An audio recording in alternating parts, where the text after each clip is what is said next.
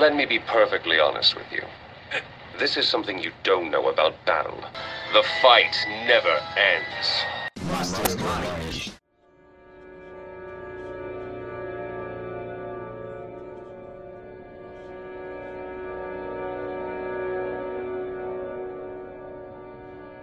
É o Mastermind. Você gosta de viver noites tranquilas? Bom, então acho que Vampiro a Máscara não é o RPG para você. Hoje nós do Mastermind vamos falar de um dos sistemas mais clássicos do RPG, Vampiro a Máscara. É, eu não sei se a gente vai ficar só no, na máscara, se a gente vai falar do hacking também, mas o sistema é o Vampiro World of Darkness. Claro que não vamos falar tanto de mago e de lobisomem, vamos focar mais no vampiro, porque é o mais famoso, é o que a gente joga e é isso. Pra me ajudar hoje nessa batalha contra as forças das trevas, eu tô aqui com Magnus Valentine, um vampiro de múltiplas personalidades. É isso aí, galera. Hoje a gente vai falar desse jogão maravilhoso. E vocês vão estar junto de um malcaviano com vocês. Então a loucura vai imperar. Também temos Oliver Smith, um vampiro comunista muito do Zé Graça e dono do quê? De um prostíbulo. Olha, vamos começar esclarecendo as coisas. O Jardim do Éden não é um prostíbulo. Pelo amor de Deus. É uma casa de muito respeito, embora tenham sim pessoas que trabalham ali envolvendo a, a sexualidade, né? Não é exatamente prostíbulo, por mais que o personagem do Eduardo tente deixar isso claro toda a crônica. é, é isso. Temos também ele, o Homem de Mil Faces, Tom Bell, Catherine, é, Yoshikage Kira, o comerciante, ele, o mestre, Iago.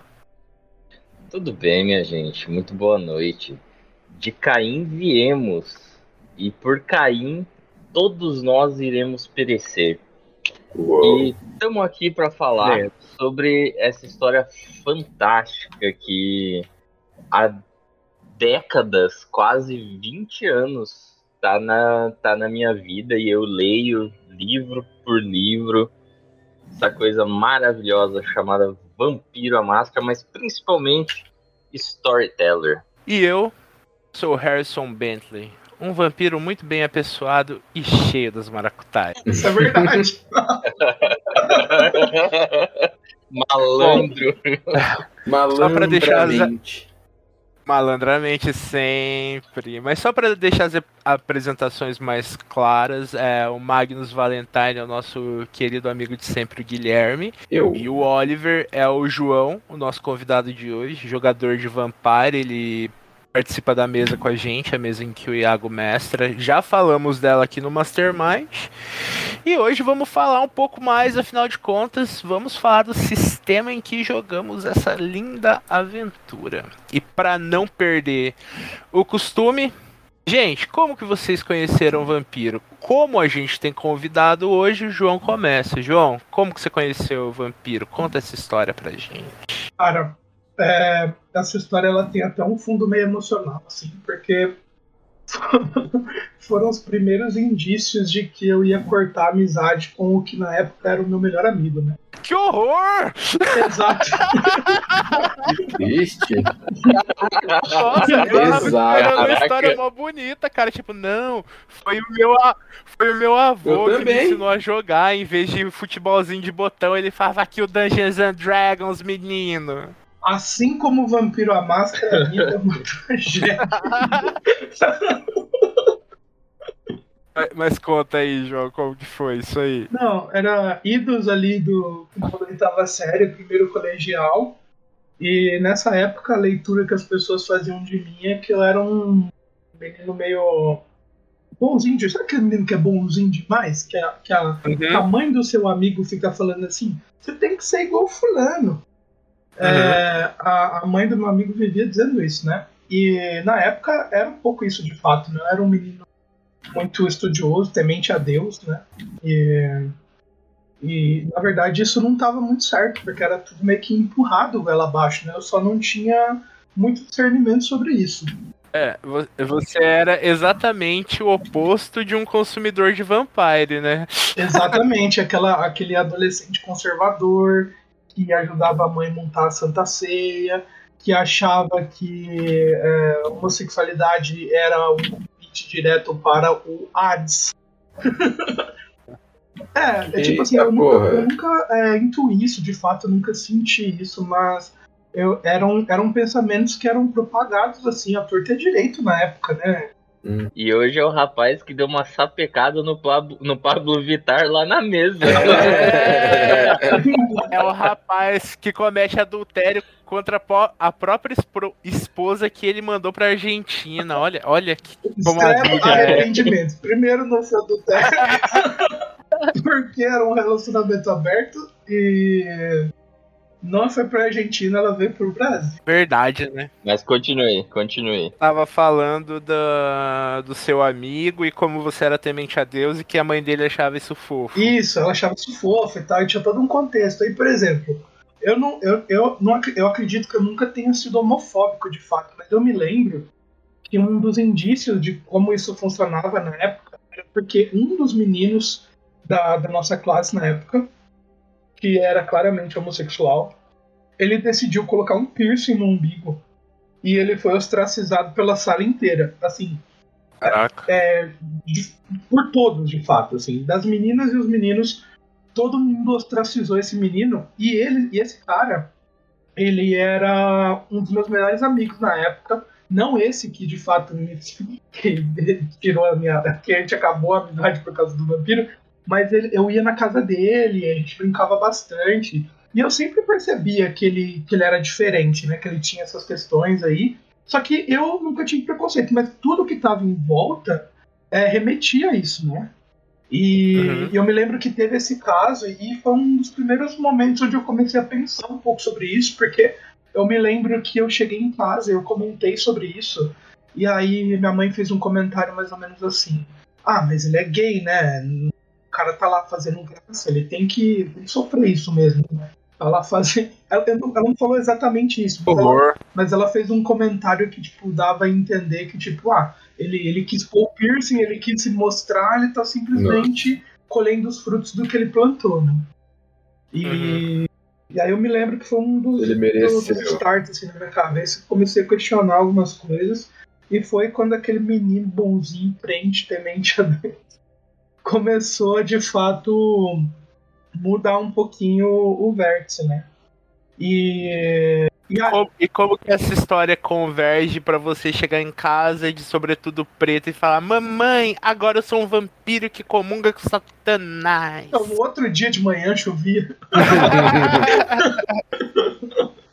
Não, foi tipo assim. Isso foi um start de começar a questionar certas coisas e tal. E lá pelos idos do final do primeiro colegial, eu já tinha meio que perdido a minha fé.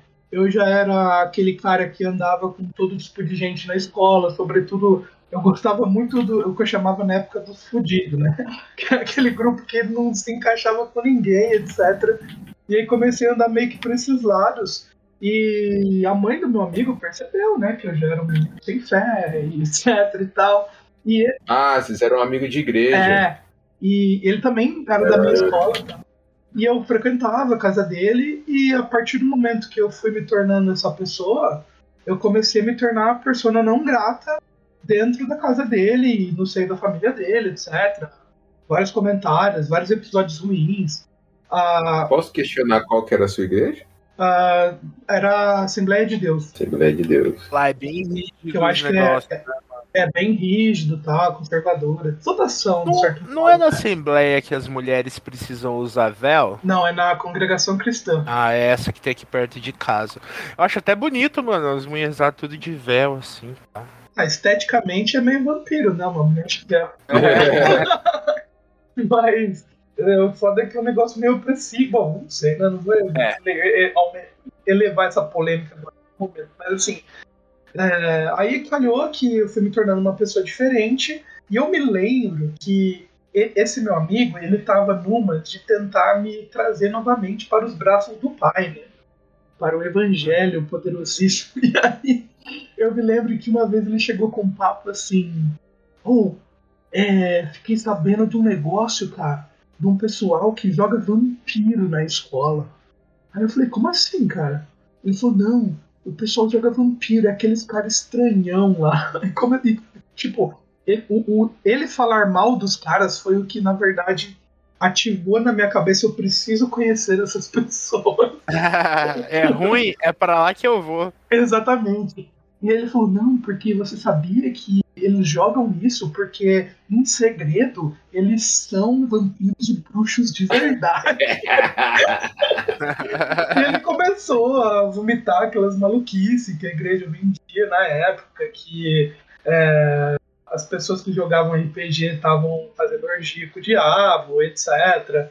Toda essa. essa Nós essa... sabemos hoje em dia que é a mais pura verdade. Todo é, RPG, todo RPGista faz orgia com Satã. Exatamente, é. mas na época a gente achava que era uma coisa errada. Porque não tem outra pessoa para fazer orgia. Exatamente.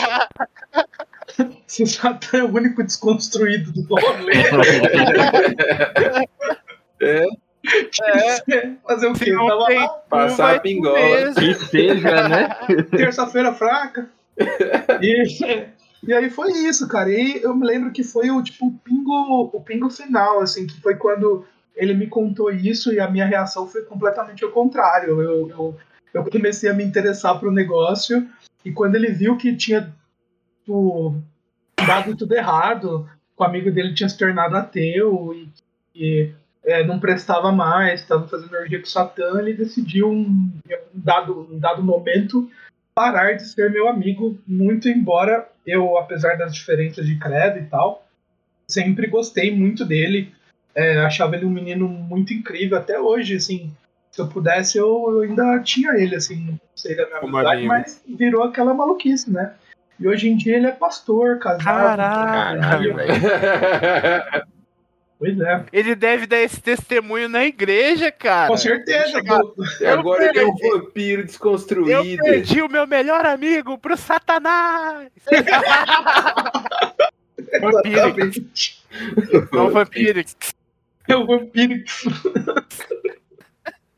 É isso aí, cara. É, mas uma história que eu também acho que é, é, interessante, porque remete muito à infância, se eu, se eu não estiver enganado, é a do Iago. Sim. Iago, como que seu pai botou isso na sua vida?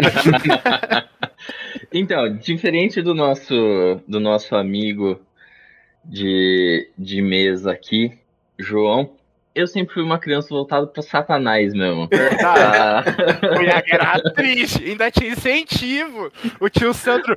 Isso, filhinho, capetinha do papai. é, eu, desde criança, cara, eu sempre tive. Eu, eu não sei te dizer onde que começou. Mas eu, eu me lembro, assim, desde, desde moleque 5, 6 anos de idade, eu tinha um fascínio pelo terror. Gosto, eu via novinho também. Pelo, pelo tá macabro, tá pelo bizarro. Eu, eu gostava, eu assistia filmes de terror. Eu assistia Exorcista. Eu assistia Exorcista, eu tinha 7 anos de idade, cara. E eu, e eu, assim, grudado ali, tipo, nem piscava. Eu, eu adorava, cara. Filme de vampiro, entrevista com vampiro, eu assisti moleque é, Rainha dos Condenados e de todos, todas as, as criaturas ali, que são criaturas mais europeias, né, da, de culturas europeias, a que eu sempre me, me fascinou era o vampiro eu sempre tive uma, uma fixação, uma fascinação pela criatura do vampiro. Eu acho que isso de ter exposto muito novo a filmes de terror contribui para você gostar. Porque eu também, cara, minha mãe gostava de filmes de terror, eu, ela não tinha com quem me deixar, eu falava, ah, assiste então, mas tampa a cara na hora feia. Eu, obviamente, não tampava e, cara, cresci gostando, gosto até hoje, me cago de medo, mas assisto. é, Exatamente. E aí começou ali, cara. E eu hoje eu entendo melhor lendo psicologia e os caralho a quatro. Eu entendo melhor o que, que me fascina na, na figura do vampiro. Mas na época era só tipo, caralho, que doido essa porra aqui, meu irmão. Uh, e aí, num, em umas férias, meu pai na época morava aqui em Brasília. Uh, eu tinha. Eu tinha sete. É, eu tinha sete anos. Eu vim visitar ele. E aí ele me apresentou Vampiro à Máscara. Hum. Uh, tava bem ali na época do, do primeiro Anjos da Noite, Uhum. ah, que eu era fascinado também pra caralho, adorava aquela porra daquele filme, assistia, tipo, todo dia. Ah, e aí ele me apresentou o Vampiro à Máscara, e ele jogava Vampiro à Máscara, é, tinha o mestre dele, tinha um, e a cada duas semanas, pelo que eu me lembro, reuniam tipo um, um, grupo de seis, sete pessoas na, na casa do meu pai. E eles faziam sessões de tipo 12 horas Caralho. jogando RPG, jogando Vampiro à Máscara. E, e aí, uma dessas vezes que eu tava lá, eu passei a jogar também. Eu era o café com leite da mesa. Ah, e o mestre, hoje, né, vendo essa história, o mestre ele me usava como uma ferramenta para para punir ou então para dar uma lição nos jogadores. Olha só. Então eu era eu era o personagem overpower uh, que eu, o mestre cochichava no meu ouvido para falar o que eu tinha que fazer nas horas que eu tinha que fazer, basicamente.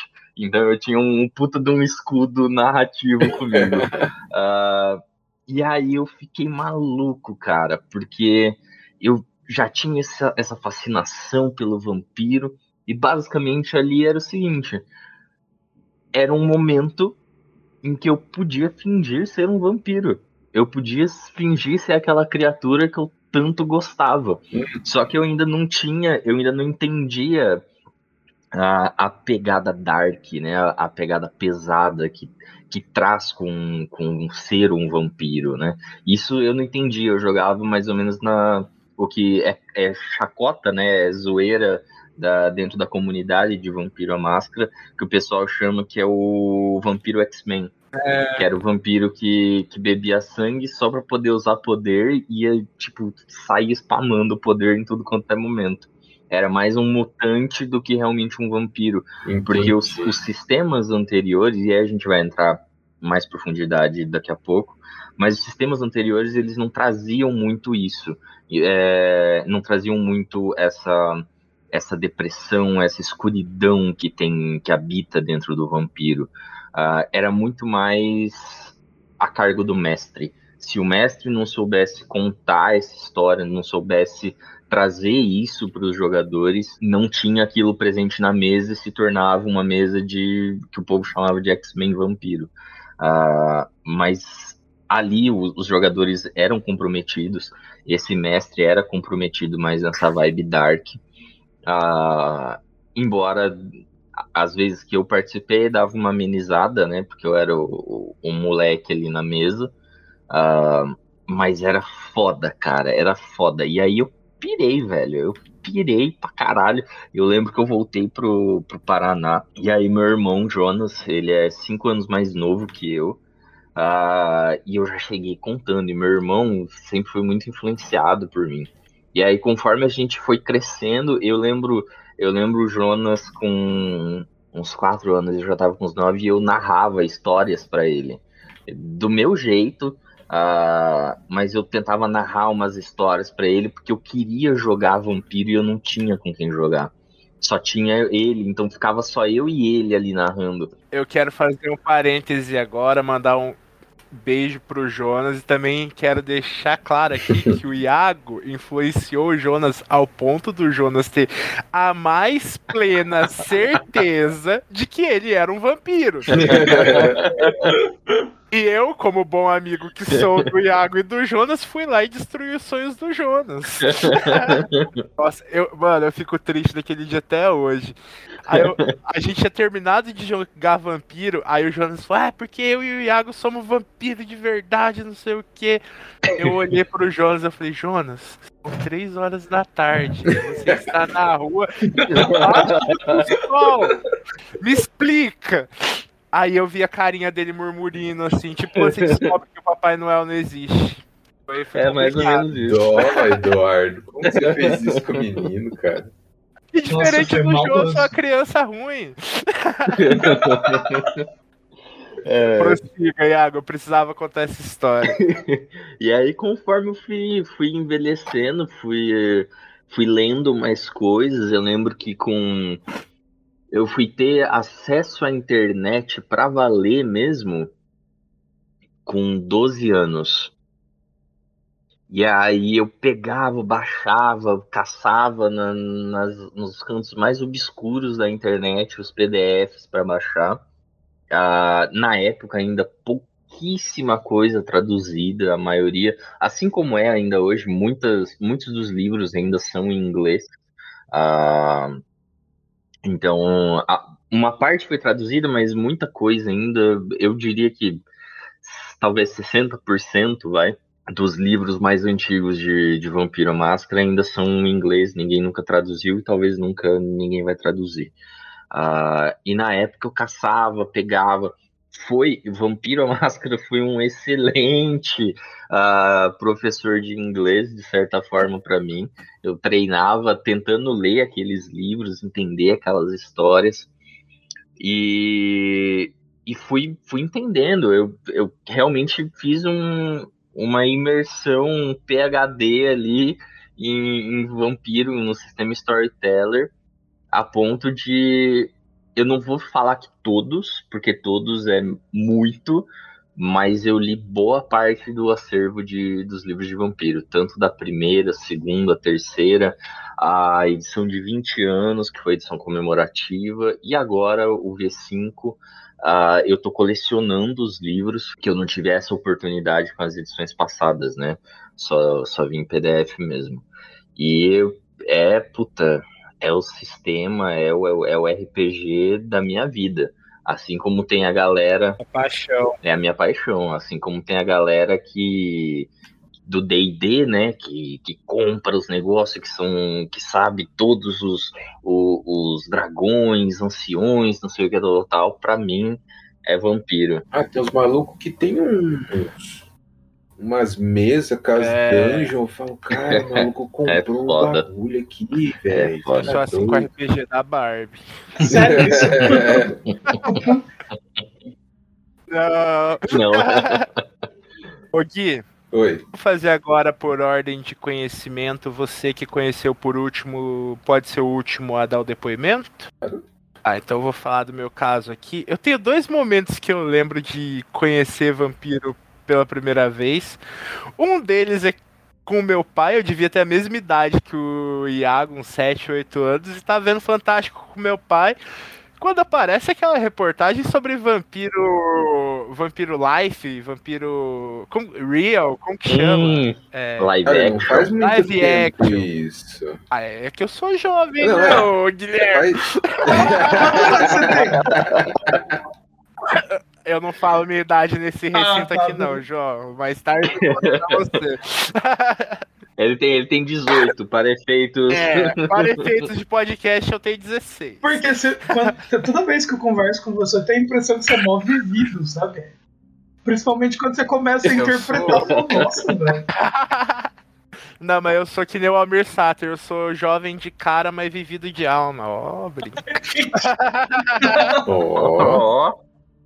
Mandou essa. Eu tava lá com meu pai, mó novinho, aí passando a reportagem. Jovens que se vestem de couro e saem pelas ruas interpretando monstros europeus. Eu olhei assim pro meu pai e falei: Nossa, pai, é uns viadão, né? Ele falou: É mesmo, Du. Na mesma vibe desse meme aqui, ó. mesma vibe. Aí. Quem, quem diria que anos depois estaria eu jogando vampiro. Ó, não tá chegando meme, mas. É, tá aí. Mais ou menos nessa. Mais ou menos nessa vai. que maravilhoso. Aí, cara, anos depois eu já jogava é, Dungeons and Dragons, já conheci o Iago e eu tinha muita curiosidade com o vampiro. É, depois eu via saber que não tinha só live action, tinha como jogar em mesa, um rolê mais tradicional, digamos assim. É, mais tradicional, mais clássico. Não precisava vender a alma. É, não precisava sair pra rua vestido de Matrix, nem nada. e aí o pai do Iago veio visitar a avó dele aqui e o Iago falou: Du, meu pai vai mestrar pra gente. Bora? Eu falei, tô dentro, é nós. Cheguei lá, fiz um vampiro Terry Crews da zoeira, que é o meu mal no RPG, eu não consigo ser sério no RPG. Aí, mano, chegou lá na coisa do príncipe, eu cheguei daí, príncipe, de qual é que é? Tamo aqui pra pegar missão. O pai do Iago só não me matou porque eu era um pré-adolescente que ia ficar muito triste se, se o meu personagem morresse na minha primeira ação. Mas, mano, aí eu aprendi que vampiro tem que ser um negócio mais da pompa, você tem que pensar. Porque no Dungeons and Dragons, eu taco foda-se. Não tô vivendo aquilo lá, o bagulho tem dragão. Se tem dragão, eu posso fazer loucura. Só que aí, tipo, eu aprendi da pior forma que no vampiro, não. Tem dragão. Tem dragão, eu posso fazer loucura. Tô errado? Não, não tá coberto de razão. Aí eu aprendi dessa triste forma que o vampiro tem que ser na, na seriedade. E desde então eu venho flertando com o sistema, jogando jogos e tal. É, mas efetivamente essa é a segunda mesa que eu jogo Vampire, de verdade, assim. É a nossa mesa a segunda vez. E é isso. E você, Gui? É, eu conheci por, por vocês, né? Quando o Iago falou, né, pensou em mestrar e convidou a gente, eu aceitei. E foi isso, tô aí jogando com vocês esse. esse. Ah, essa história, né, que o Iago tá contando, tá bem legal. Eu tô, tô curtindo. E é isso aí, você tá pegando o jeito também, Gui. Você tá aos pouquinhos, você é. tá se soltando mais. Sim, é, sim, sim. essa é a vibe. Eu tenho que usar mais a loucura, usar mais a loucura do, do Magnus. Mas isso vai, vai, vai. Sim. O Gui, você que já entrou adulto para esse mundo, o D&D também você já jogou adulto e tal. Porque eu acho assim, quando a gente conhece esses negócios muito novo, a gente meio que dá uma impressionada. É, putz, caralho, mano, é isso, bagulho da hora, não sei o que você enxerga mais como uma visão tipo de hobby, né? Para você é muito mais parecido com um, um jogo de tabuleiro do que com um seriado. Porque quando eu comecei a jogar RPG muito novo, eu imaginava aquilo mais como uma historinha na minha cabeça, quase um seriadinho que eu e os meus amigos fazíamos. Tô, tô certo nessa colocação aí? Sim, sim, sim. Mas é, é legal de qualquer forma, cara. O, uhum. o você pegando, né, mais, mais velho assim e tendo essa pira. É, no começo eu tava meio, pô, mano, não sei muito bem o que fazer aqui e tal, né? É, até, até agora, às vezes eu dou uma travada, não sei muito o, o que fazer. Mas, cara, é legal. Também é a primeira a segunda vez que eu tô tendo contato com um, um jogo interpretativo, assim, né? Que uhum. você uhum. tem que entrar no, no, no, personagem e tudo mais. E isso me causa uma estranheza por si só, porque é, eu não, não sei fazer um personagem não, não é muito o, o meu estilo, e eu tô aprendendo agora. É. É, é que parece muito. Muito difícil olhando de fora. Parece que tem. Na real, é difícil e tem muita coisa para ler. Porém, amigos ouvintes, eu vou dar a maior dica para você que se interessa por RPG, para você que tem interesse, gosta, mas acha que é muita coisa para ler, é muita coisa para fazer. Amigos, eu tô nessa aí, já vão fazer uns 15 anos. Eu nunca terminei uma ficha, nunca li um livro inteiro. Eu sei as regras do meu bicho, o resto é que se foda e vamos lá, quero rolar Perception a palavra que você precisa decorar. Quero rolar Perception. Aprendeu isso? Tá jogando RPG. É isso aí, tá certo. O resto, quem tem que se preocupar é o mestre. aí é o grande problema. Se você quer ser o mestre, aí você tem que ler todos os livros, tem que saber todas as classes, todos. Aí você arruma pra sua cabeça. Se você for player, só aparece, leva um salgadinho e seja legal com seus amigos. Você vai ser o melhor player da mesa. Um salgadinho refrigerante, que afinal de contas o, a, a, a regra de, de quando a gente era mais novo é o mestre não paga nada, que ele já vai é. narrar. É, é verdade. Mas o charme do vampiro, eu acho, é ser essa coisa assim, mais toca-me voz, sabe? Essa coisa mais suave. Porque é. você, você precisa entender da lore, mas uma das métricas para você começar que é muito massa e que você for ver encaixa perfeitamente é. Beleza, você acabou de se transformar num vampiro, você não conhece uhum. porra nenhuma. Parte da sua história vai ser justamente a introdução a essas novas coisas.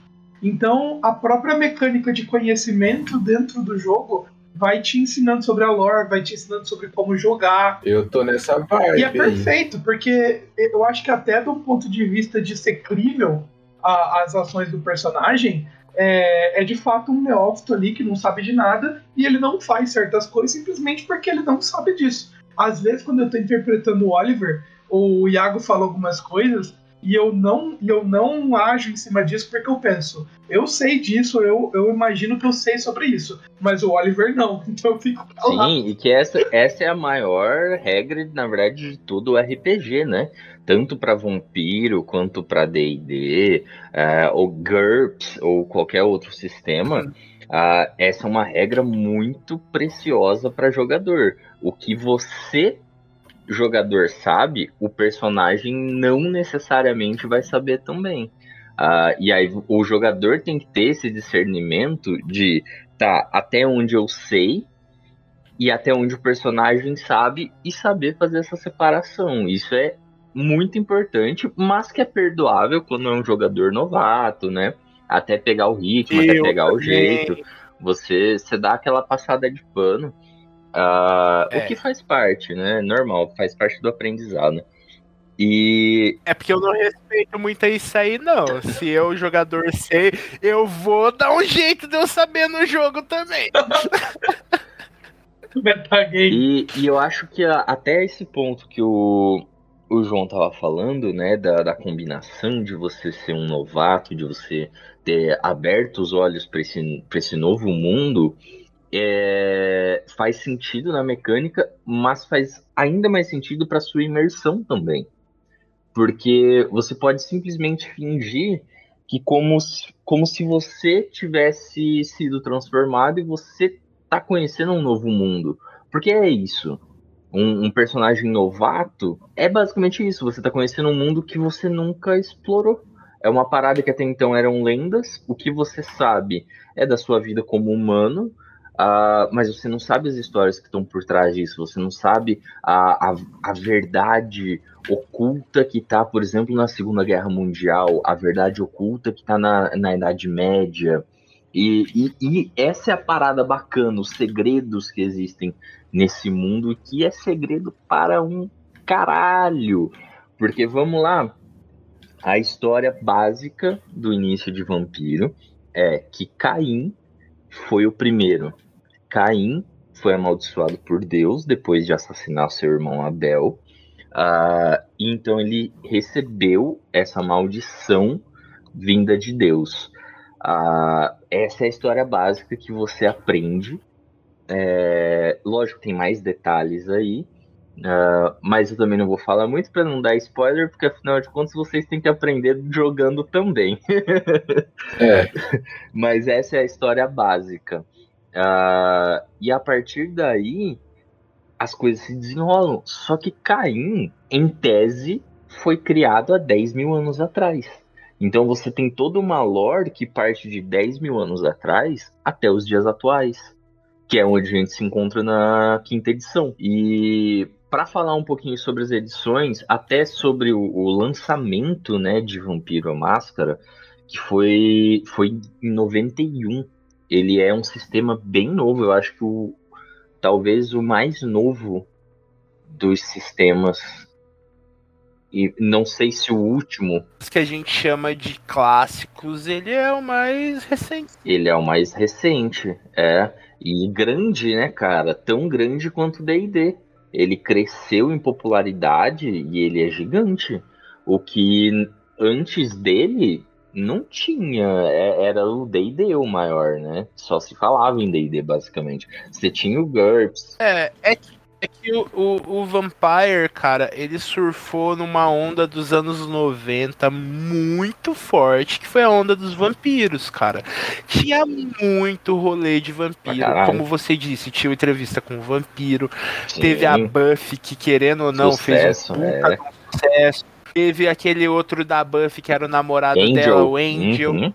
É, tinha o filme do Drácula do rapazinho lá do Coppola também, era Bram Stoker. Uhum. Isso. Era é, tem mais coisa. coisa. Tem, tem aquela, muito. Aquela moça que transava na balada, Rainha dos Condenados, Rainha anos 90 também. 99, inclusive, então, quase 2000. Então, já nos anos 2000 a gente teve o maravilhosíssimo que eu gosto muito. Sei que é um lixo? Sei que é um lixo, mas eu adoro. Underworld, maravilhoso. Sim, sim. Teve, teve ainda um outro. Teve ainda um outro que é lixo. Teve Blade, Blade 90, 98, se eu Blade não me engano. É ruim? 98, 99. Não, não estraga, pelo amor de Deus. Na minha cabeça era não, maravilhoso. Não, Blade, é Blade é ruim, é mas é bom. É ruim, mas Blade é bom. é maravilhoso, maravilhoso. Eu morro de é medo é de assistir de novo e ser uma bosta incrível. Não, pode assistir, é maravilhoso. Eu já é. assisti 300 vezes, depois continua sendo maravilhoso. O primeiro, o segundo e o terceiro é uma bosta, mas o primeiro é maravilhoso. Ô, João, não, não Blade, tem como. Blade, aquele filme que dá a volta no seu coração. Ele é ruim, mas você sabe que no fundinho ele te fez feliz. Aí você gosta.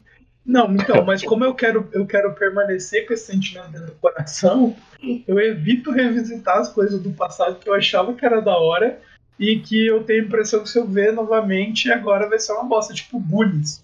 Eu tenho uma lembrança é, muito boa do é Goonies, mas eu é morro de medo de assistir de novo falando, nossa, que merda, inacreditável.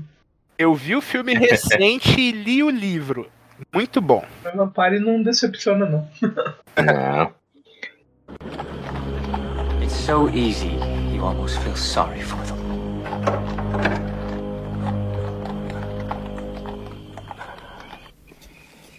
You'll get used to killing. Just forget about that mortal coil. You'll become accustomed to things all too quickly.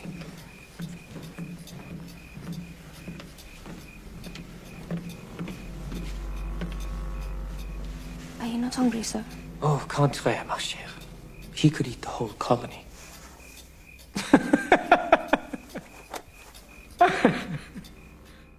e aí, uh, saiu em 91 a primeira edição. Uh, e foi a estreia, porque até então não existia o sistema Storyteller. E começou com Vampiro. Começou com Vampiro a Máscara.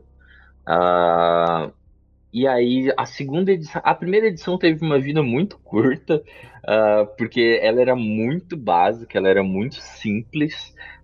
Você, basicamente não tinha muito um lore explorado. Uh, a parada começa a ficar interessante na segunda edição que veio no ano seguinte, em 92. E aí começa a segunda edição, uh, onde a gente tem o livro de Nod, você começa a ter livros para, para cada clã, explicando cada clã na, na sua essência, além do, do livro base. Você tem vários outros uh, livros, se eu não me engano, ao total, a segunda edição tinha teve ali por volta de uns 15, 15 a 20, 20 e poucos livros, mais ou menos. A, a terceira edição veio em 94 para 95. É... Que é a classicona da capa verde com a rosa vermelha que a gente conhece, né? Sim, todo mundo tem um porão velho, yeah. cara foda. Se eu não me engano, é porque a segunda edição tinha essa rosa aí. Eu não me lembro se a terceira edição tinha rosa também, mas eu acho que tinha. Era, é, era só era mais polido, se eu não me engano. Era mais colorido. A segunda edição era, eu acho que a mesma capa, inclusive.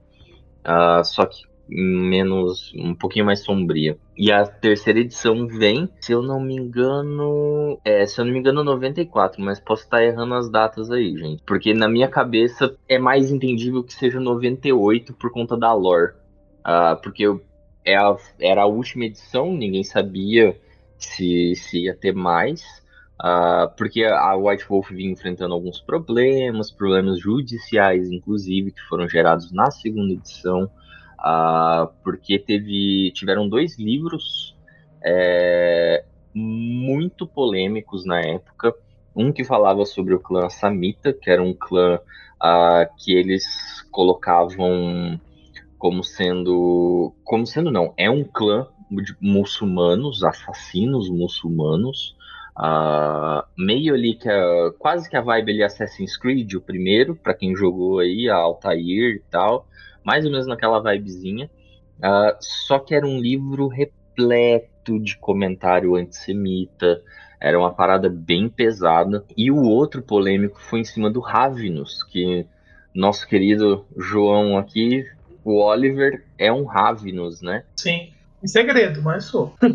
e, e o livro do Ravenous explorava a parte dos ciganos, mas também era muito xenofóbico uh, com os ciganos, colocando eles com, como uma figura é, suja, uma figura é, perversa. Ele, geralmente os Ravnos apareciam na segunda edição para serem vilões, uh, assim como os Assamitas, né? Uh, e quase no finalzinho ali teve uma mini polêmica com os Giovanni, porque colocaram ali um. Era família de mafiosos, né? Italiano mafiosos. Uh, só que foi a polêmica, foi menorzinho, né? Não foi tão pesado em cima do, do Giovanni. E aí, para terceira, eles tiveram que revisar muita coisa. Uh, tinham muitos furos também. É, em vários livros, tinham furos na lore. É, que, sendo bem sincero, existem até hoje esses furos. Uh, só que é muito mais amarrado. Existem muito mais detalhes. Os furos que existem, é, eles podem ser encarados como, como interpretativos também, ou então para estimular o, o narrador ou os jogadores a preencherem aquela coluna ali, aquele vácuo. É... E aí a terceira edição lança. A terceira edição, se eu não me engano, se eu não me engano, não, com certeza é a maior até o momento, tendo ali cerca de 40, 40, 50 livros. É, bem, bem extensa. E é coisa pra caralho, velho. Preenchendo todas essas lacunas e também foi a porra louquice de tudo. Uh, onde tem livros bons, livros mais ou menos. Uh, porque, enfim, eu, eu não sei como é a comunidade de DD, mas a comunidade de vampiro é um pouco é um pouco dividida. Eles não se entendem muito, o que é uma pena, uh, porque você tem a galera que gosta da, do dark, do dramático, uh, e você tinha a galera que gostava mais do X-Men, uh, a paradinha mais fanfarrona, mais que era, era, mais descontraída, era mais divertido realmente de se jogar. e isso mudou as regras com, com o V5, né? Eu sempre fui da galera do dramático, do dark, do terrível, uh, mas eu reconheço que o X-Men era, era divertido. e, e a galera tinha um puta de um preconceito, então, tipo, tinham livros que eram totalmente voltados para essa parada extrapolada de nossa, vamos aqui tacar poder e é isso aí, dá tiro, porra de bomba. Uh, e tinham livros que eram mais sérios, mais focados num, numa dramática. Até porque o vampiro, assim como todos os, os outros livros, lobisomem, mago, múmia, demônio, caçador, você consegue você consegue colocar eles, encaixar eles com duas palavras. Vampiro eu encaixaria como horror pessoal e política. É sobre isso que é que é jogar vampiro. É, é, o horror de ser um monstro, fazer monstruosidades e ao mesmo tempo uma política muito forte dentro daquela sociedade ali. É... Tá descrevendo a direita no Brasil. Basicamente isso. é, e é foda, cara. É, é incrível jogar dessa forma. Embora antes tinha essa liberdade. E aí criaram os livros, uh, passaram o, uh, essa última edição que eu, eu vou datar aqui como 98. Uh, ah, ou pelo menos ela pode ter começado em 94, mas terminou em 98. Acho que talvez essa, esse pode ser o gap de tempo ali. Quatro anos lançando livros, né, uma caralhada de livros. Uh, e termina com o fim do mundo, a chegada da tão esperada Garrena, que é a destruição de todos os vampiros pelas mãos uh, dos antediluvianos, que iriam acordar e se alimentar de sangue mortal e imortal. E aí passou anos, décadas, só ouvindo que não vai ter uma quarta edição, porque vai ter, não sei o quê. E aí veio em 2012. Veio a armadilha, é aí que mora o perigo. É, veio ali em 2012 a edição comemorativa de 20 anos, que é chamada de V20. Uh, alguns chamam de V4, pra, porque falam que é a quarta edição, né? Uh, mas foi a comemoração. Ué, Iago, e o hacking, Iago? Cadê o hacking? Olha preconceito. Ah, vou deixar pro finalzinho. eu tenho, o pior é que eu tenho o livro do hacking, cara. Mas eu odeio aquele negócio. Eu li o hack, mas eu não gosto do hack. Uh, ganhei o livro ainda de uma ex-namorada minha.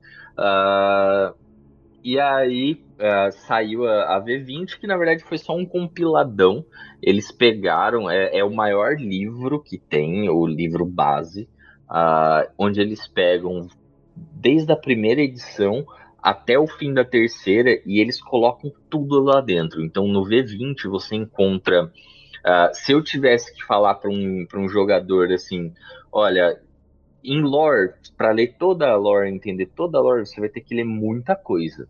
Mas se você quiser saber todas, todos os clãs, quem são os 13 clãs, todas as linhagens que geraram desses clãs, uh, criaturas, é, outras, outros tipos de criaturas que estão ligadas aos vampiros, como por exemplo gárgulas uh, e, e, etc. Pega a edição de 20 anos, ela tá em inglês, mas aí você joga no Google Tradutor ali. Uh, pega a edição de 20 anos porque ela é extremamente completa. E ali eu ali até então todo mundo achava que era o fim. Uh, veio o hacking, na verdade já tinha antes do V20 já tinha saído essa essa bicheira aí do hacking e que foi foi meio que um reboot, né? Eles tentaram rebootar uh, aquele mundo e trazer com um sistema, tentaram simplificar o sistema Uh, mas não, as mudanças não agradaram muito, principalmente com relação aos clãs. Uh, o que antes a gente tinha de 13 clãs ao todo, 7 clãs jogando com a Camarilla, agora você tinha papo ali de 4 clãs. 5 se você contar um externo ali de outro, de outro secto. Uh, é, reduziram ao extremo, e aí a desculpa que eles deram é que eles tentaram meter a cartada de que ah, é por conta da Garrena, por conta do fim do mundo, mas não fazia sentido com a história do livro, porque o livro parecia mais como um universo paralelo. Você não sentia a atmosfera do, do vampiro, a máscara realmente. Uh, e aí todo mundo trata, tem, tem os defensores do hacking, se entrar num, na aba de comunidade, mas uh, não vingou não vingou. Não, é, foi tipo assim, 20% da comunidade gostou do hacking, tanto para lobisomem quanto para vampiro, porque teve também, é, se eu não me engano, eles chamaram de lobisomens, é, os degenerados, alguma coisa assim. É, e o vampiro era o hacking. E aí eles perceberam, depois de muito tempo, muito problema na White Wolf, além dos processos que eles tomaram lá na segunda edição, teve um processinho ou outro ali na terceira, porque Vampiro tem muitas polêmicas, não só por parte da empresa, mas também por parte dos jogadores que piraram, né, velho? O Du comentou que ele assistiu com o pai dele a reportagem da galera uh, se vestindo no live action, mas teve gente que morreu em live action. Porque os caras, é, os caras fizeram ritual mesmo, os caras levaram é, exatamente. Levaram a sério idiota. e morreram, cara. Se eu não me engano, o primeiro caso foi, eu acho que em 96 ou 97 nos Estados Unidos. Chegou a ter um ou dois casos aqui no Brasil também da galera jogando e teve logo, logo depois, né? Porque teve essa reportagem aí do Du, que os caras, tipo, ah, bacana, não sei o que, total, e passou ali um, dois anos, meteram o pau no, no sistema, e por conta dos fanáticos. Eu acho que foi em 99 esse rolê, mano. Eu vi no Fantástico, por aí, 99, 2000. Cara, mas é, se você for ver, tem uma porcentagem de morte pra qualquer coisa que aparece no mundo, cara. Assim, menos esperado, igual aquela, aquela trend da baleia azul que duas crianças se mataram na, é. no Quênia. No Quênia, no Quênia, no Russia, porque no Quênia criança vacila, vacilosamente. Vamos para outro lugar. Duas crianças morreram, sei lá, na Conchinchina, e aí do nada criou um buzz de que tava todo mundo se matando. E eu acho que mais gente se matou pelo buzz do que de fato pelo treco da baleia azul. De fato. Uma imbecilidade sem fim. Eu nunca entendi qual era o rolê desse esse negócio do baleia é. azul sem mancado. Nunca Também entendi, não, mano. mano. Era um desafio imbecil lá que alguém postou num fórum que ninguém se importava. E aí, provavelmente, em algum momento tinha um repórter que tava. Não, mas qual que era esse desafio? Qualquer coisa, tipo, ah, vai na janela do primeiro andar e desce de rapel, sabe? Ah, entendi. É, aí, uhum. é bobeira, Gui. Bobeira de criança que não tem o que fazer. Agora, o, o menino que, né? que, se matou fazendo ritual de vampiro. Aí, cara, é foda. é foda, cara. É... E muita gente, tipo, muita gente eu tô exagerando, né? Mas, tipo assim, pra, um, pra uma parada que. É, pra uma parada que deveria ser uma brincadeira, tiveram, se eu não me engano, eu acho com informações tiradas do meu cu, eu acho que chegou ali próximo de uns 10 casos no mundo, no mundo todo. Pro que, precisa, pro seria uma brincadeira, né? Um jogo de interpretação que alguns retardados levaram a sério, né? E infelizmente mataram uh, outra pessoa. E aí o jogo, com tudo isso, deu uma caída ali na popularidade, porque naquela época a mídia ainda era muito forte, a TV ainda era muito forte para demonizar qualquer coisa do entretenimento, né? Com certeza. Então eles caíram muito pesado ali no Vampiro. E isso impactou demais na, na White Wolf, que é a, a, a detentora dos direitos, que é exatamente é o, a galera que escreveu, que criou, impactou muito neles financeiramente e começou meio que ali uma. Eles começaram a vender a, a empresa, eles venderam, nossa, passou de mãos em mãos, cara, de 2000. De, ali de meados de 2005, talvez 2006, até, até 2012, que foi quando a, a Paradox comprou, uh, passou de mão em mão por várias empresas, e aí tinham rumores que iam soltar, iam fazer novos jogos, teve o rumor que ia sair um MMORPG, que inclusive eu vi há uns 4, 5 anos atrás, eu vi imagens que vazaram do, do MMORPG, já estava bem avançado e desistiram. É, que inclusive era um dos meus grandes sonhos poder jogar na, esse MMORPG. E aí hoje em dia a, a marca tá mais forte, uh, conseguiram alguém que entende realmente o que, que a marca precisa, e aí veio a quinta edição, que eles meio que ignoraram, que não eles consider, consideraram que a, a de 20 anos foi a quarta, seguiram, nomearam de quinta edição, uh, e que mudou completamente a gameplay, a forma de se jogar, facilitando para novos jogadores querendo buscar esse novo público e também facilitando para novos mestres. Agora você não precisa você não precisa mais ser um, um nerdola que leu quase 50 livros para poder entender a lore e mestrar. Nunca precisou, 20. Nunca precisou. nunca, o pior é que nunca precisou mesmo. Meu pai é o, é o maior exemplo disso. Ele leu o livro base e só. Ele tirava as informações dele antes, no, quando eu não sabia nada, ele tirava as informações dele baseado no que ele inventava. E aí depois. E mestrava bem, hein, o pai do Iago, hein? Mano, a prima do Iago chorou na, na quest que a gente fez, viado. Foi muito louco.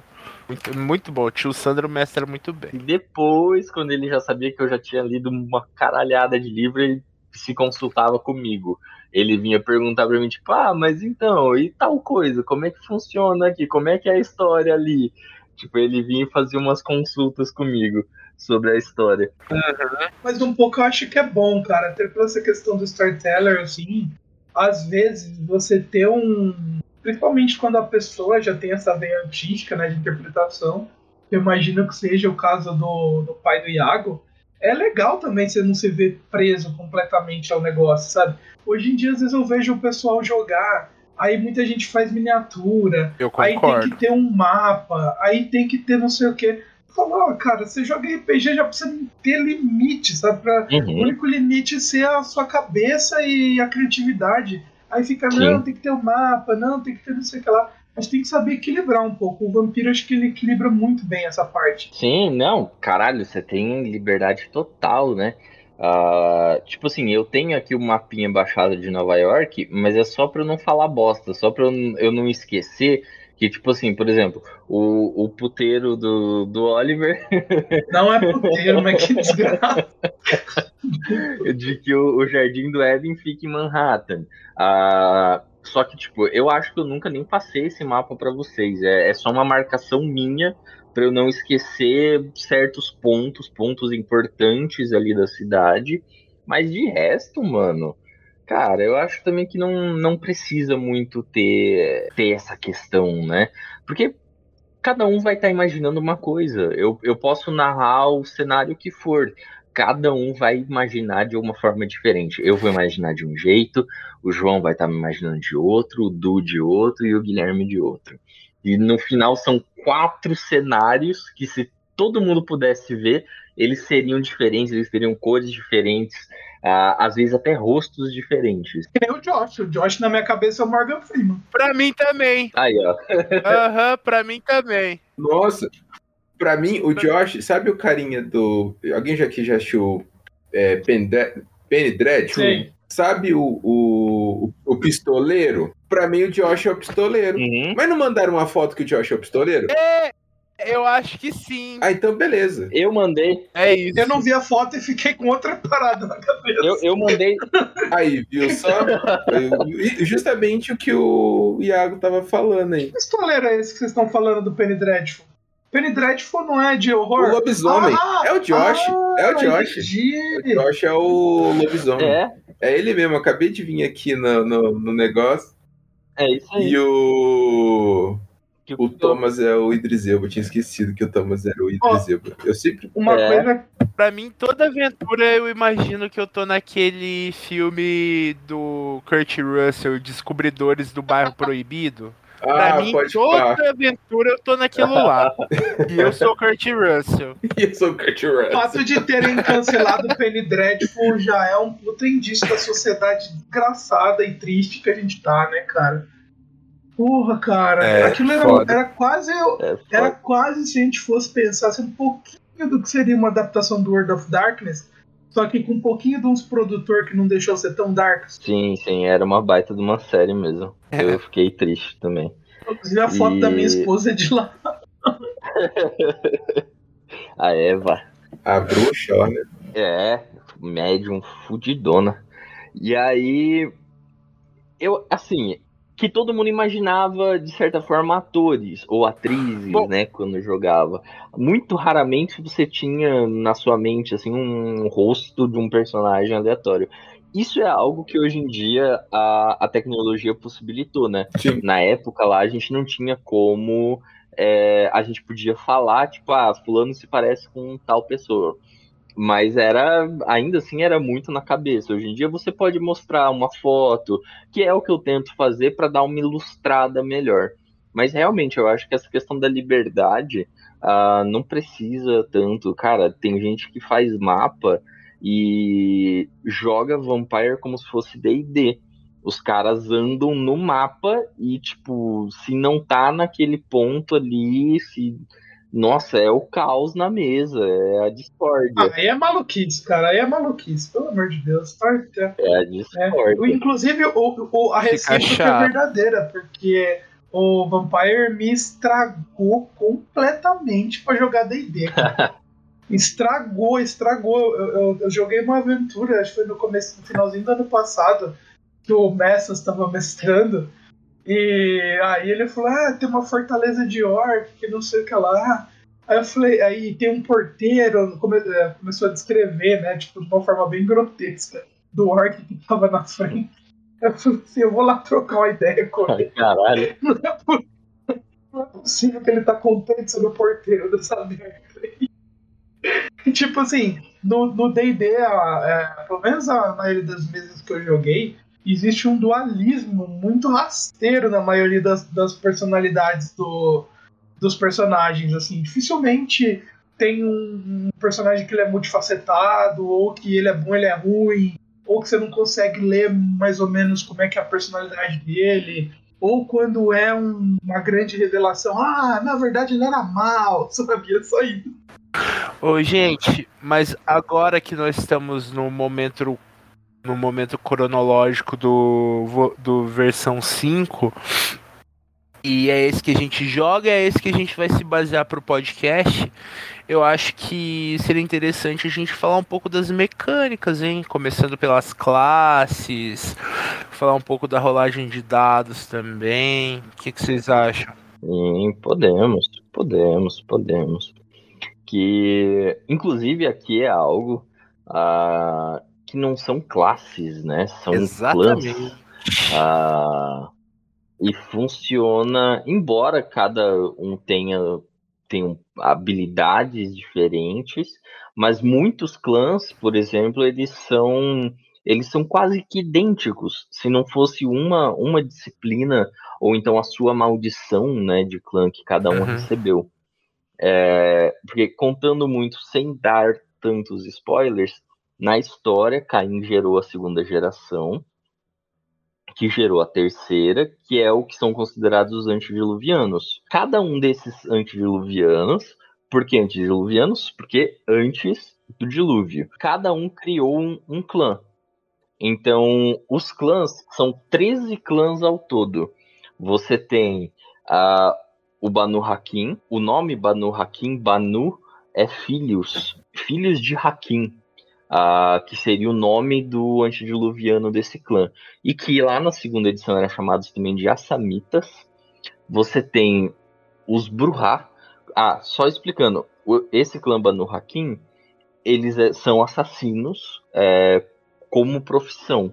Dentro desse mundo dos vampiros, eles, eles aceitam contratos para assassinar. Então, por exemplo, ah, o, o novato ali o neófito conseguiu, sei lá, um sangue de um ancião e isso interessa a um assassino dos Banu Hakim e ele pode falar assim, ó, mata para mim, sei lá, mata o príncipe para mim. E aí os caras aceitavam ali o aquela parada, aceitavam o contrato e iam lá para matar o príncipe. Então eles, quando eles começam a aparecer, eles aparecem meio como assassinos de aluguéis, assim, dentro desse mundo. Que é, é, é uma é uma parada bem bacana. Diferente dos Bruhá, né? Que também é porradeiro, mas é um rolê mais para soldado, né? Sim, e não só soldado. E mesmo os Bruhá na antiguidade eram filósofos, né? Teve essa questão do lore também. Sim, os guerreiros filósofos, inclusive.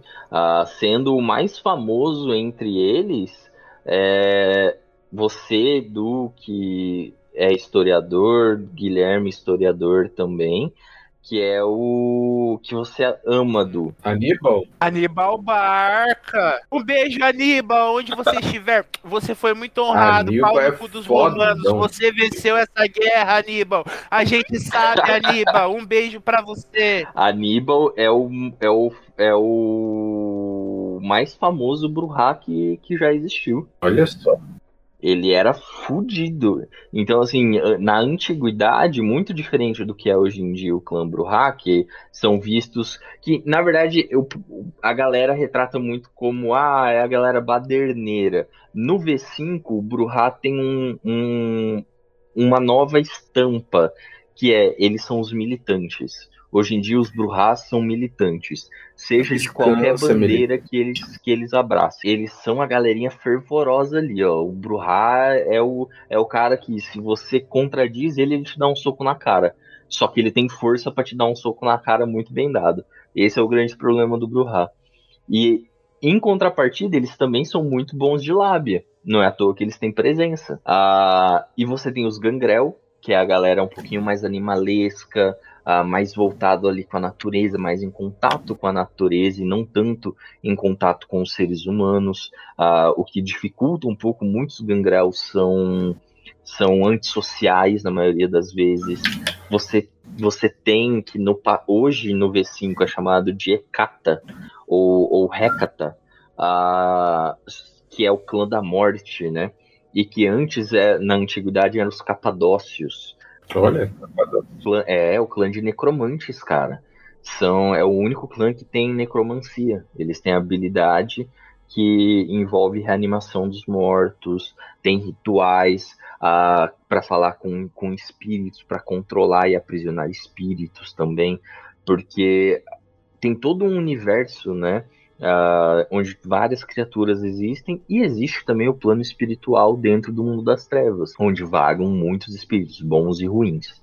É, você tem o La Sombra, que é um clã, o clã, como o próprio nome diz, né, um clã de sombras, de trevas, ah, muito, muito ali é, mesclado com abismo, que já é uma outra parada que você vê em Demônio, a Queda, já é um assunto muito mais ah, hardcore. Ah, você tem os Malcavianos, que o Guilherme, né, tá interpretando um na mesa, que é a, a galerinha que tem problemas mentais, ah, são, são os loucos, né, vistos como loucos, mas também são profetas. Ah, eles, eles têm essa, essa dualidade, né? Inclusive tem um, em um dos livros, eu, se eu não me engano, é no, no próprio livro da terceira edição dos Malcavianos, ah, que fala o seguinte, é que quando, quando um Malcaviano nasce, e- todo o clã para por um tempinho para ver se aquele cara vai ser um profeta ou um serial killer.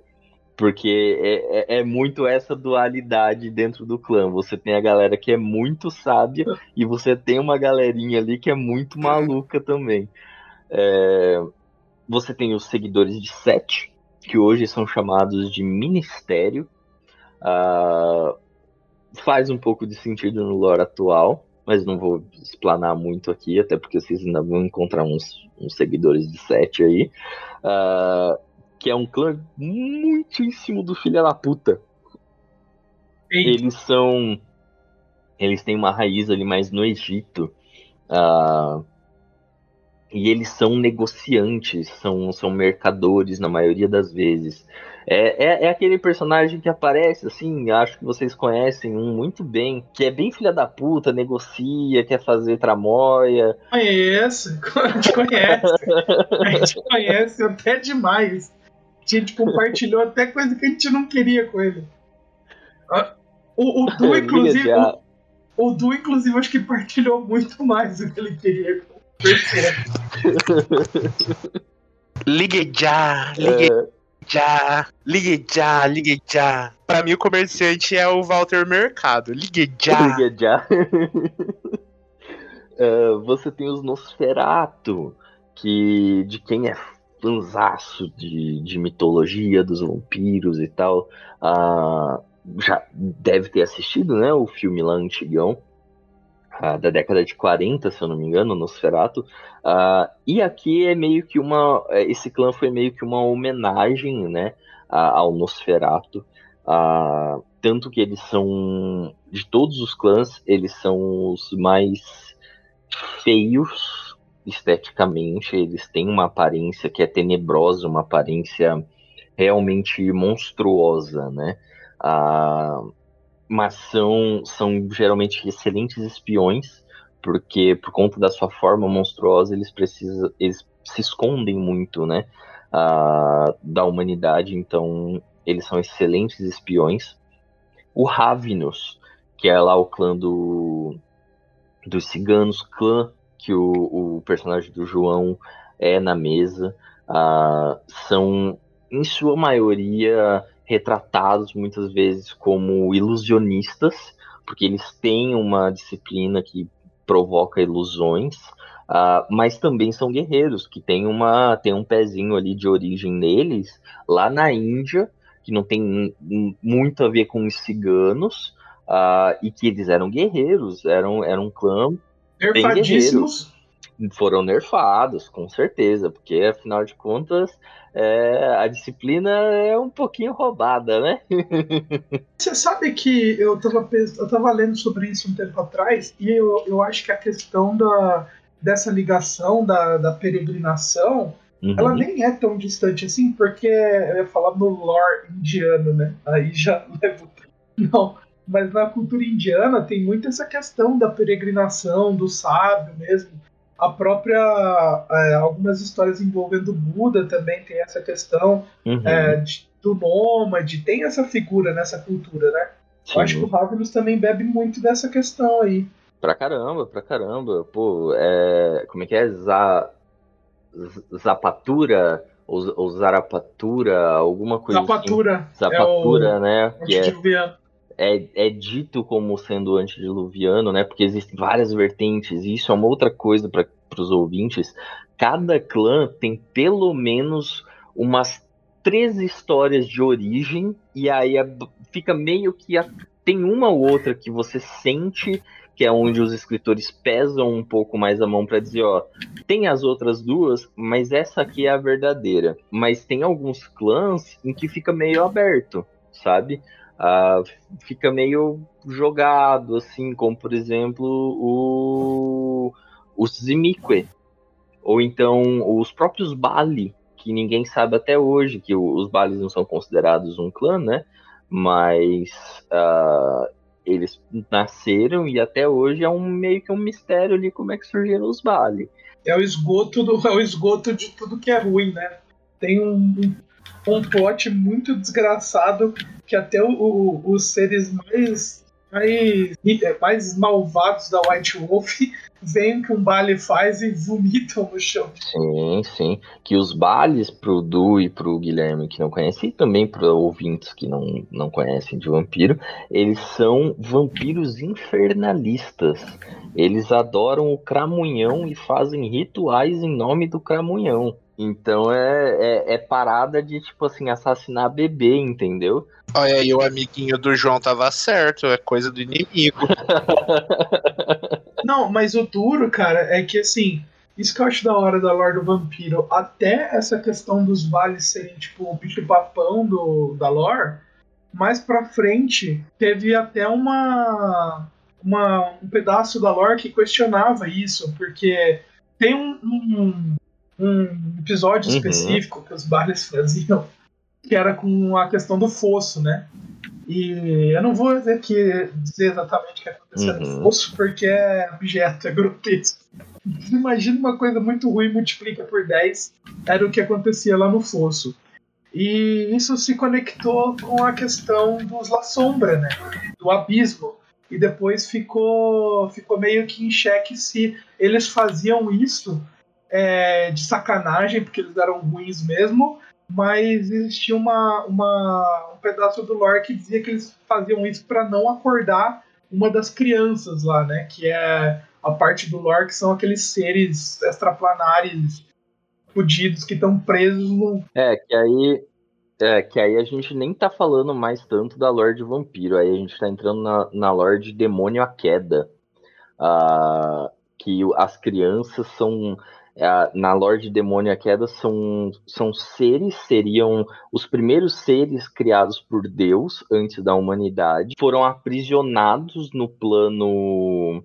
Alguns falam que estão aprisionados no plano mais profundo da Umbra, que é o plano espiritual. Outros falam que alguns estão na Terra, uh, mesmo em carne, né? No centro da Terra, digamos assim. Quem? Ah, Criança? Demônio? As crianças. Esse é o nome dessas crianças? entidades. As ah, crianças, é. São, esses, são esses demônios, essas entidades que querem a destruição do mundo. E, e esse, essa parte que o, o João explicou que... é que o, os bales acreditam, né? Depois veio para querer meio que colocar essa vertente, porque até então a galera falava, ah, é só os infernalistas, mata, destrói, porque esses caras vão foder o mundo. E aí teve essa outra vertente da história que chegou, uh, falando que na verdade não, os rituais macabros que os caras fazem é na verdade para apaziguar as coisas e não trazer a destruição do mundo. E isso é bizarro porque torna eles nos maiores é, maiores heróis é. World of Darkness. É, e os caras. Então os caras estavam, tipo, fazendo, se sujando, perdendo a humanidade, desgraçado na sarjeta do mundo. E eram os que estavam mantendo o mundo funcionando. Nossa, que treta. E isso traça até com os Bruhás. Ah, chega, chega até a colocar meio que uma marca de sujeira ali nos Bruhás também. Ah, e, mas continuando, Uh, você tem os Salubres, que no momento, assim como os Ravenos, são um clã que está praticamente em extinção.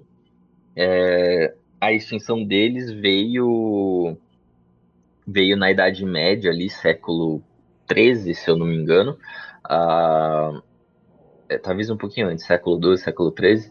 Uh, que ele era o, o clã favorito, inclusive, é, de Caim. É dito como sendo o clã favorito de Caim, porque Caim adorava Saulot, que é o, o progenitor desse clã, né? E eles são são, né? Vou falar que são porque ainda existem alguns, embora sejam raros. Eles seriam os healers. Eles são a, o único clã que possui uma habilidade de cura que se chama Obea. Uh, e eles têm um olho, eles têm um terceiro olho na testa também.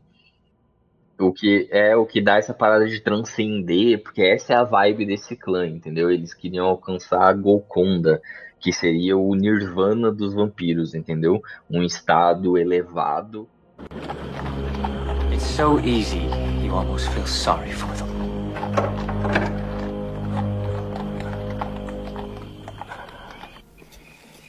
Get used to killing. Just forget about that mortal coil. You'll become accustomed to things all too quickly.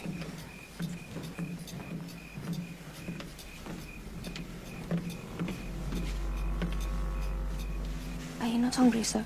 Oh, contraire, ma chère. He could eat the whole colony.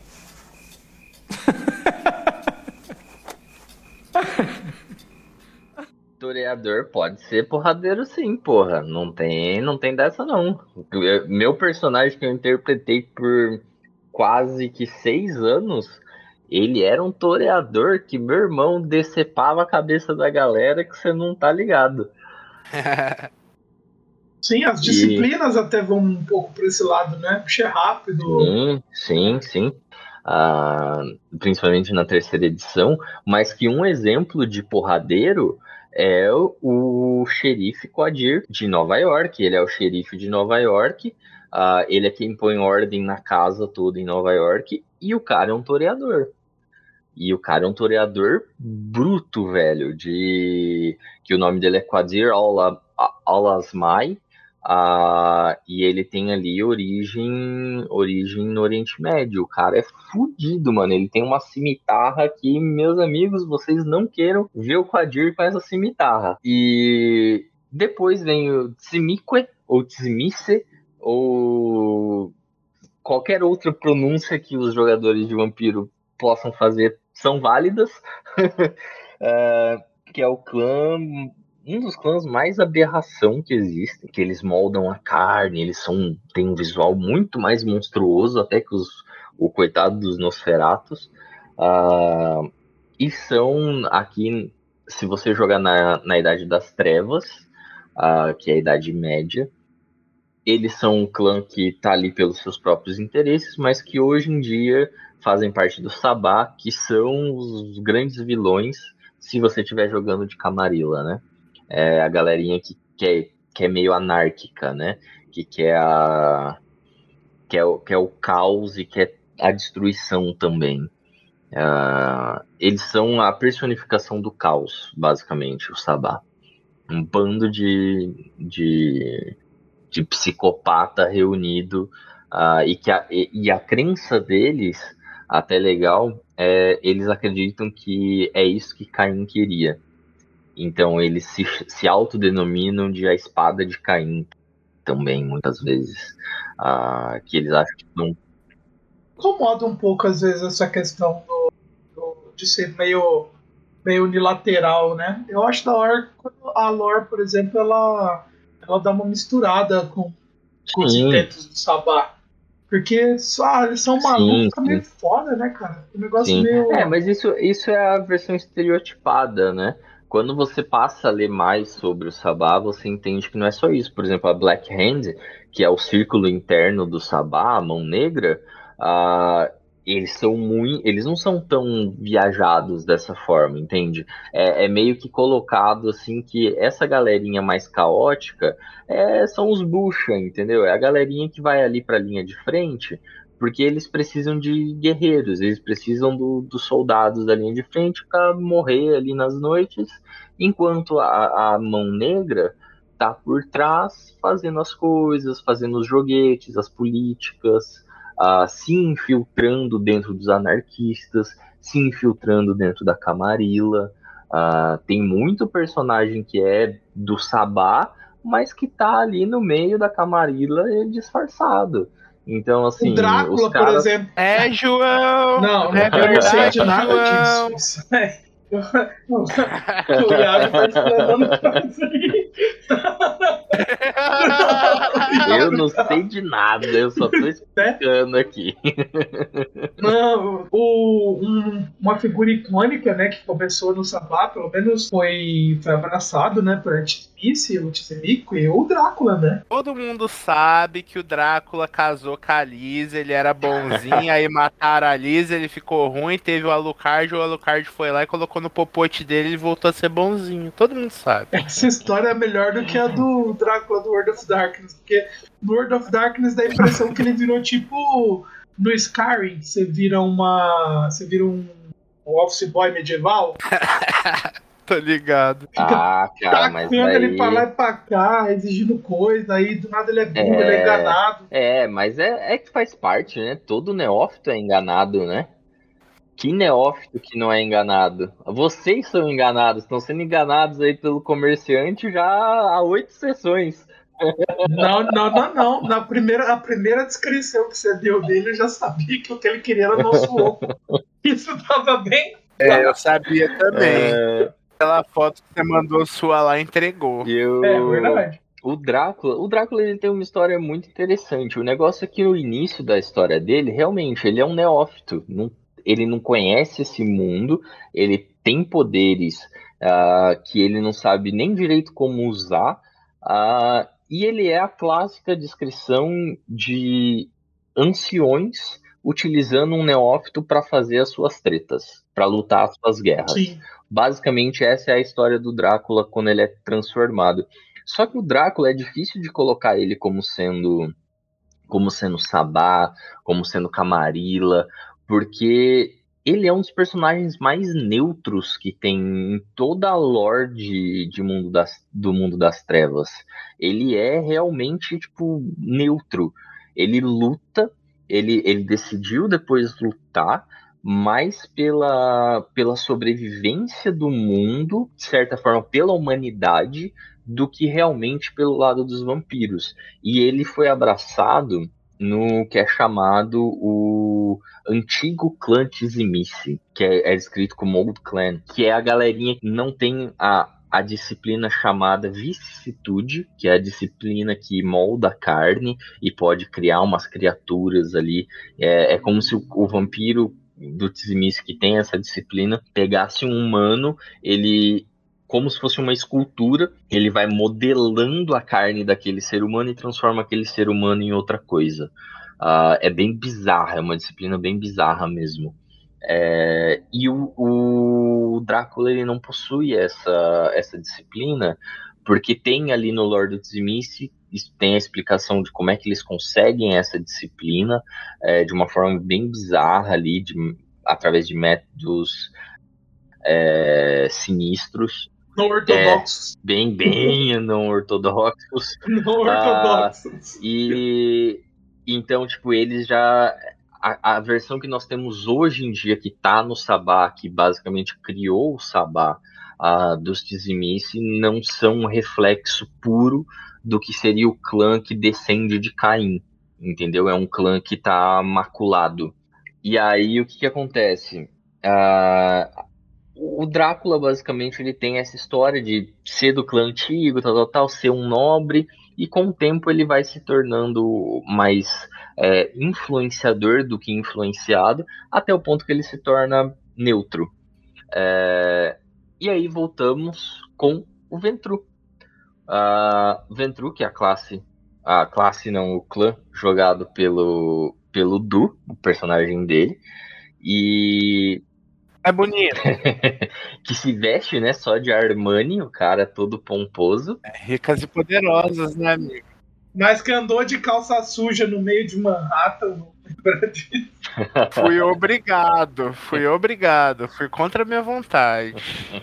Sei. Uh, e que é o clã dos reis. Ele é considerado como o clã dos reis. Na verdade, ele se auto-intitulou de clã dos reis, porque eles tinham essa tradição de, de abraçar nobres na, durante a Idade Média. Só que a, qual é a, a diferença entre os Bruhás e os Ventru na Idade Média? É que os Bruhás abraçavam também gente de linhagem nobre, só que eles abraçavam a linhagem nobre que era guerreira, enquanto os Ventrus abraçavam a linhagem nobre que era política. Como a história da humanidade, né, e como os vampiros, eles é, são colocados aqui no mundo das trevas como a, a mão que está manipulando a humanidade, os Ventrus uh, acabaram se tornando os líderes por conta que a história vem correndo em cima de política. A partir de um, momento, a política é que passa a mandar no mundo e não mais só o poderio bélico, né? Então, quando começa a ter essa transição, os Ventrus começam a, a tomar a liderança e boa parte a, dos príncipes das cidades são Ventrus. Isso é até hoje, né? Eles são muitos requisitados e eles colocam que eles são fodas, eles são o clã que tem que estar tá no, no poder sempre. Um bando de almofadinha, né? Riquinho almofadinha. A verdadeira aberração do World of Dark. Vocês não sabem de nada. Um bando, um bando de riquinho riquinho, é, almofadinha e que tem fetiches muito sérios. E aí, por último. Fetiche, é refinação. É, refinação.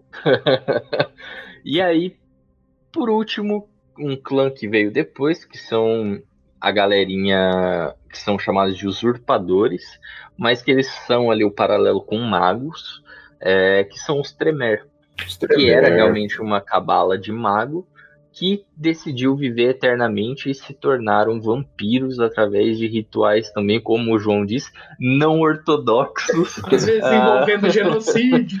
E aí surgiu. Então eles não foram abraçados, eles se criaram. E eles se criaram em cima do salubre, que eu mencionei que estão quase extintos. Eles estão quase extintos porque uhum. os Tremer é, caçavam essa cabala de magos, caçavam os salubres. E aí, basicamente, assim, é, esses são, são os clãs, né? E tem os sectos também, a Camarilla, que seria mais político, o Sabá, que é mais caótico, os anarquistas, que querem a, a tal, a tal liberdade deles, né? Ah, só que na, eles não percebem que eles são tão parecidos quanto a Camarilla. Eles estão mais para uma Camarilla 2.0 do que realmente para liberdade total dos seus membros, né? Cara, tem é muita história, é muita história. Eu podia passar aqui a noite falando de mundo das trevas de vampiro, principalmente. Uh, a gente nem encostou, mas quem sabe aí futuramente a gente encosta e fala também de é lobisomem. porque de a gente ficou muito no vampiro e tem todo um universo desses bichos das trevas aí. Com certeza dá mais de um podcast, porque nessa brincadeira a gente já tá com uma hora e meia. Eu acho que é bom a gente ir se encaminhando pro final, pensando em o que mais que a gente quer falar desse sistema. Eu quero puxar uma última coisinha aqui da minha parte, que são as mecânicas mesmo, a rolagem de dados. O que me chamou a atenção no Vampiro a primeira vez foi que você só rola D10. É um sistema que só tem D10. Achei muito bacana isso. Acho uma curiosidade que deve ser dita, porque é um tanto quanto diferente. E minha última curiosidade é essa. E que foram muito simplificados. Simplificado, perfeito. Muito, muito, muito, muito. E até, até a mecânica, né, cara? É, que, por exemplo, aqui, por conta do sistema Storyteller, a gente tem muita coisa que é interpretativo, que você não precisa, tipo, eu vou abrir uma porta. A não ser que a porta esteja uhum. trancada e você queira uh, arrombar ela, beleza. Caso e ainda assim, em alguns momentos você nem precisa fazer teste. Se você tiver uma potência, você liga a potência e estoura aquela porta. Enquanto no D&D é muito mais rolagem, né? A rolagem é muito frenética assim. O, o defeito que eu digo para quem nunca jogou Vampiro, o defeito da terceira edição era muito no combate. O combate era muito maçante é, tinham muitas rolagens de dados em, em, excesso que não precisavam. Aqui no V5 isso foi consertado assim com algumas regrinhas lindas que você tem, você pode escolher mais ou menos quando que a, a briga acaba, né? Aí tem, tem umas regrinhas que num, numa outra um outro episódio, quem sabe a gente pode comentar também sobre regras. Guilherme, quer fazer alguma pergunta, mais alguma colocação? Falar que seu personagem é muito legal e nós somos melhores amigas na campanha. três espiãs demais. Isso, Verdade. três espiãs demais. Eu sou a Clover. Eu sou a Alex, né? Como... Mas enfim. É... Ah, então, eu gosto bastante, né? É... Tô, tô gostando bastante de jogar, uma experiência é, diferente é, é, é legal essa, essa, esse jogo político, essa questão que o Vampira Máscara traz, né? Não é só sair por aí passando a espada em Goblin e entrando em, em cavernas, né? É um negócio que você tem que saber com quem você está falando.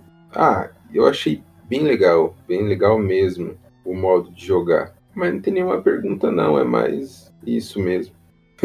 As constatações que perguntas, uhum. tá certo. João, alguma coisa que você queira falar mais, queira colocar aí, queira perguntar também. É que você já é um jogador mais experiente que a gente, mas se quiser perguntar onde eu compro os meus ternos de grife, eu te digo. Não, ó, eu vou falar uma coisa muito específica que é o seguinte. Apesar de ser World of Darkness, ser um negócio tenebroso, ser um negócio todo fodido, todo mundo termina triste, com fome, com sede, azedo, né? Uhum. que é a temática do vampiro. Cara, uh, as minhas noites jogando vampiro com vocês, elas são incríveis, cara. E não só a questão de, do entretenimento, de ser um negócio legal de fazer, me proporcionou conhecê-los de fato, né? E vocês são pessoas muito legais, muito interessantes. Imagino que se a gente morasse perto de fato, a gente ia dar rolê, a gente ia conversar muito mais. E Nossa, ia jogar junto, que... dar na cara do é, outro. Seu, Corno, você tá traindo sua mulher. Eu vou bater em você, cara, naquele puteiro. Esse tipo de coisa que acontece. Não é puteiro. é puteiro, sim. Então eu vou, eu vou, na verdade, fazer essa pontuação, que na verdade é um agradecimento disfarçado de pontuação Porque... Fofo, eu, tô fazendo, eu tô fazendo coraçãozinho coreano aqui, muito fofo. Porque foi muito da hora conhecer vocês, vocês são muito massa. Eu acho muito charmosa a timidez do Gui. Eu acho isso incrível. Ele acha que às, às, vezes ele coloca como um defeito, mas eu acho super charmoso quando a pessoa é tímida, ela é contida, ela fala. Eu tenho muitos amigos assim. O Du é um cara apaixonante, ele interpreta de um jeito incrível. Para quem não sabe, ele é a minha, ele é a minha besta no Vampiro, né? Quando dá tudo errado, é ele que fala na minha cabeça. E ele é tão bom ator e tão convincente que às vezes eu fico na bad de verdade. Susana Vieira bem. E o Iago não tem nem o que falar, cara. É um mestre incrível, ele faz a gente se sentir dentro do universo, é impressionante, é, é envolvente a forma que ele narra. A gente vê que é um cara dedicado, é um cara que estudou mesmo a lore, que conhece muito, a gente vê que tem um, uma verga afetiva dele também, né? Por ser a questão com o pai. Eu gostaria de ter uma questão com o pai também, mas meu pai foi embora fumar cigarro quando eu tinha três anos. E aí ficou meio complicado de ter laços, etc. Mas assim, eu sou muito agradecido por ter conhecido vocês. Eu acho isso muito foda. E isso aconteceu uma coisa boa através de um universo cheio de ruindade e azedume. É isso. Muito obrigado. Beijo, ah, obrigado. Estou fazendo coraçãozinho aqui. Todos estamos. Coraçãozinho coreano, Guilherme. Que não é... Fazer geração Z, tem que fazer coraçãozinho coreano. Desculpa, é. mas esse daí eu não conheço. É, eu também não. Coraçãozinho normal aqui. O, o, o famoso S2, isso, né? Guilherme, entrega a idade, entrega é. a idade. Não, não é entregar a idade, é só não K-pop não é comigo, cara. não. Eu tenho aluno adolescente, cara. Tem que conhecer tudo. Não, é, daí. Vocês podem constatar no nosso episódio sobre K-pop, não é com a gente. Nossa, é verdade, tem um episódio sobre K-pop. Eu fiquei lá só perguntando e hateando. é, eu também. Mas, João, eu quero estender os elogios a você. É muito bom jogar com você. Seu personagem é muito legal. Você traz um ar é, mais bem humorado pra mesa. Eu acho que se não tivesse, talvez, talvez você a gente seria um negócio mais darkzão, mesmo eu tentando ir pra, pra, pra galhofa, eu não teria meu parceiro de galhofa, Agostinho Carrara. e você tem que agradecer o alemão, que o alemão que, que lançou você aí pra gente chamar. Sim, cara, esses dias eu mandei uma mensagem pra ele agradecendo por ter conhecido vocês, cara. Eu mandei mensagem pra ele ele, na verdade, ele teve aqui na minha cidade recentemente, a gente trocou uma ideia e tal. Ele, inclusive, falou que qualquer dia desses ele gostaria de participar como ouvinte da nossa crônica. Da hora, é da massa. hora. Bacana. É, é muito bem-vindo. E eu agradeço os elogios. É, para mim tá sendo muito divertido também narrar essa mesa. A, a, dinâmica que tem entre o Oliver e o, e o Harrison de é um, um, fica alfinetando o outro o tempo todo, enquanto isso tá o Magnus do lado de braço cruzado e com aquele olhar para cima, revirando o olho assim de tipo, caralho, bicho, de novo. que merda, de novo. deixa, deixa eu dar uma viajada aqui, o Magnus dá a fumadinha dele ali expande o horizonte. é muito bom essa dinâmica, cara, porque eu tava tempos querendo narrar uma mesa assim, uma mesa que que pegasse ali o, o iníciozinho e eu viesse contando toda essa história para passar essa essa carga de informações que eu tenho, sabe? Uh, e tá sendo muito bacana e eu espero que essa mesa dure aí um bom tempo ainda pra gente arrematar toda essa história. Vai durar, Inxalá, muito. Inxalá. Até a Semana dos Pesadelos eu tô vindo depois. depois, talvez, quem sabe, você volte como Eva. Não sabemos. Ah. Vai, vai, depender dos seus queridos dados, João. Vai ser uma puta da evolução. E eu vou, e eu vou querer ter uma conversa muito séria com a Eva. Que, é, não. Houve traições eu tô, aí. Eu tô sentindo, eu tô sentindo que é isso. O Oliver vai morrer e o, o Harrison vai ser o comedor de casal.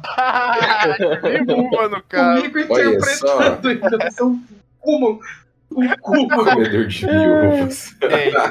mas é nesse clima bem pouco ortodoxo que a gente se despede. Espero que vocês tenham gostado. Vampire, todo o World of Darkness é um sistema maravilhoso. Storytelling é, é uma mecânica maravilhosa, deixa você romper barreiras com a sua imaginação. E é isso, um beijo. Até semana que vem, pessoal. Despeçam-se, Gui. Vai lá. Um beijo do clã dos loucos. E é isso aí. Profetizo muito amor e muita felicidade aí para todos nós. Xalá. Amém, xalá. Muito ouro. Iago, você. Senhoras, senhores, um beijo do clã da Rosa. Que vocês durmam, tenham excelentes pesadelos essa noite. Uh, e que não deixem que o medo dentro de vocês de não saber jogar impactem. Vão, procurem uma mesa, joguem, uh, vale a pena. É bacana, é uma experiência diferente. É isso aí.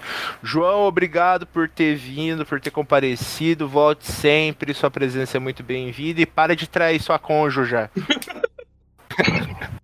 Pode deixar. Abração pra vocês, galera. Muito obrigado. Adorei ter participado. Muito massa sempre estar com vocês, mesmo que de longe. E galera, vampiro é dark, é triste, mas também reúne os amigos, é gostoso. Então tem que aproveitar. Pra vocês. É isso, é Emo. Um beijo.